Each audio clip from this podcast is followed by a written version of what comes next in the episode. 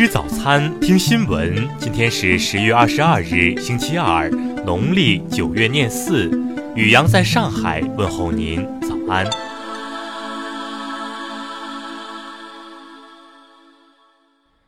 先来关注头条新闻。据中国经营报报道，近日，吉林省四平监狱一名正在服刑的犯人王雪松，因涉嫌在狱内诈骗被调查。知情人士称，吉林省五大重刑犯监狱之一的四平监狱，在今年五月份查出一起正在狱内服刑的犯人对外实施电话诈骗的事件，内部称“五幺七事件”。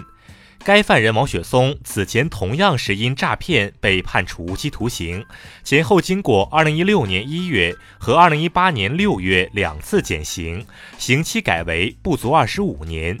近年来，王雪松服刑期间在该监狱医院干活，其实施违法活动便是在此。事发后，吉林省监狱管理局狱内侦查处有关领导带队到四平监狱进行调查。五幺七事件后，四平监狱的多位领导被陆续调离。吉林省监狱管理局狱内侦查处姚副处长在接受记者采访时称，案件正在侦办，最后还没有定性是不是诈骗，暂时不方便透露详细情况。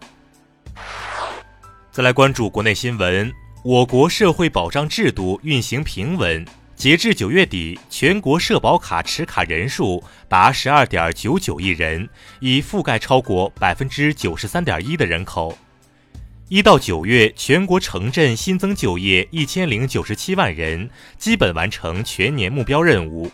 三季度末，城镇登记失业率为百分之三点六一，同比下降零点二一个百分点。国家发改委通知，二十一日二十四时起，国内汽柴油价格分别下调每吨一百五十元、每吨一百四十五元。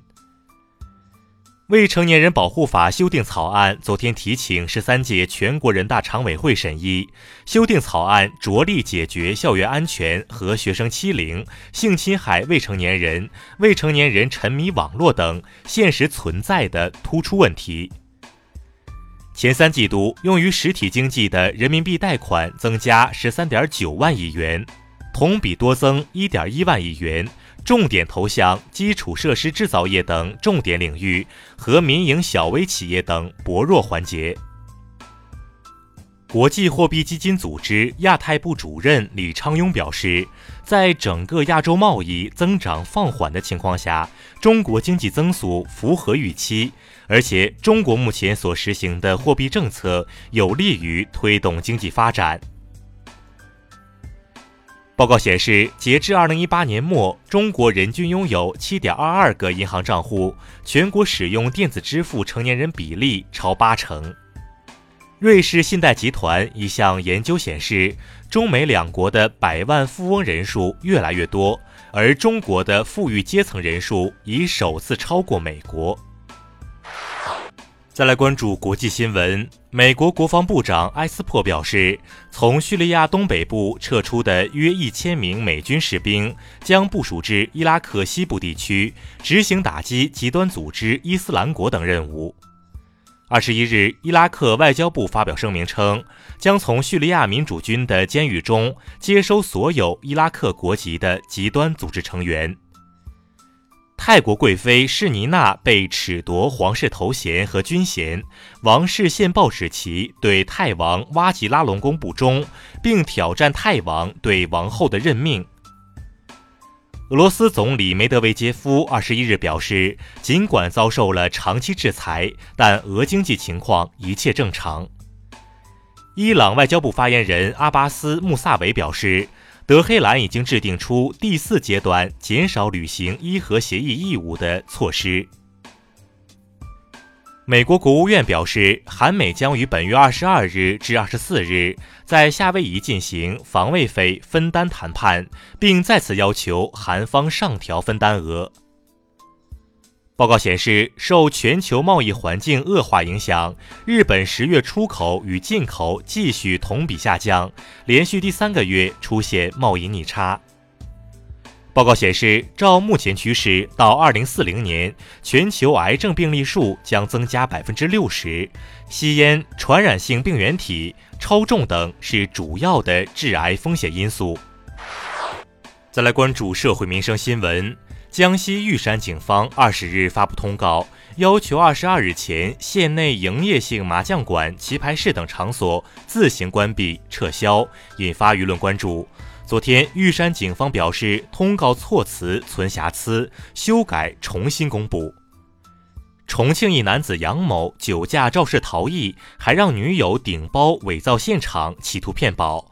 民警调取监控后还原经过，目前杨某女友被处治安处罚，其被刑拘。佛山一男子四天内十余次进入某无人超市，偷走近八百件商品。目前，该男子已被公安机关依法刑事拘留。有报道称，郑州一高校校内卖的所有饮品都不许加盖、不许装袋。店员称，此系学校规定，已实施三年。校方回应，此举是为校园环境考虑，减少塑料垃圾，防止学生外带乱扔。上海一男子曹某在闲鱼上卖淫秽视频。网友张某购买后认为有伤网络风气，遂报警。最终，曹某被判处拘役六个月，并处罚金人民币两千元。再来关注文化体育新闻：军运会女足比赛小组赛第三轮昨天进行，八一女足四比零战胜美国队，三战全胜零失球，强势晋级。二零零二年，勒布朗·詹姆斯登上《体育画报》封面时穿的高中球衣，拍卖成交价格达十八点七五万美元，这是至今为止价格最高的詹姆斯球衣。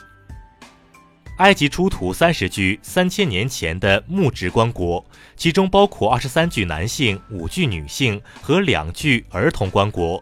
棺椁内外均有彩绘，几乎保存完好。他们被认为是大祭司的家庭成员。电影《中国机长》累计票房达到二十六点七一亿，超过《速度与激情八》，跻身中国影史票房总榜前十。以上就是今天新闻早餐的全部内容，请微信搜索 xwzc 零二一，也就是新闻早餐拼音首字母再加数字零二一。如果您觉得节目不错，请点击再看按钮。一日之计在于晨，新闻早餐不能少，咱们明天不见不散。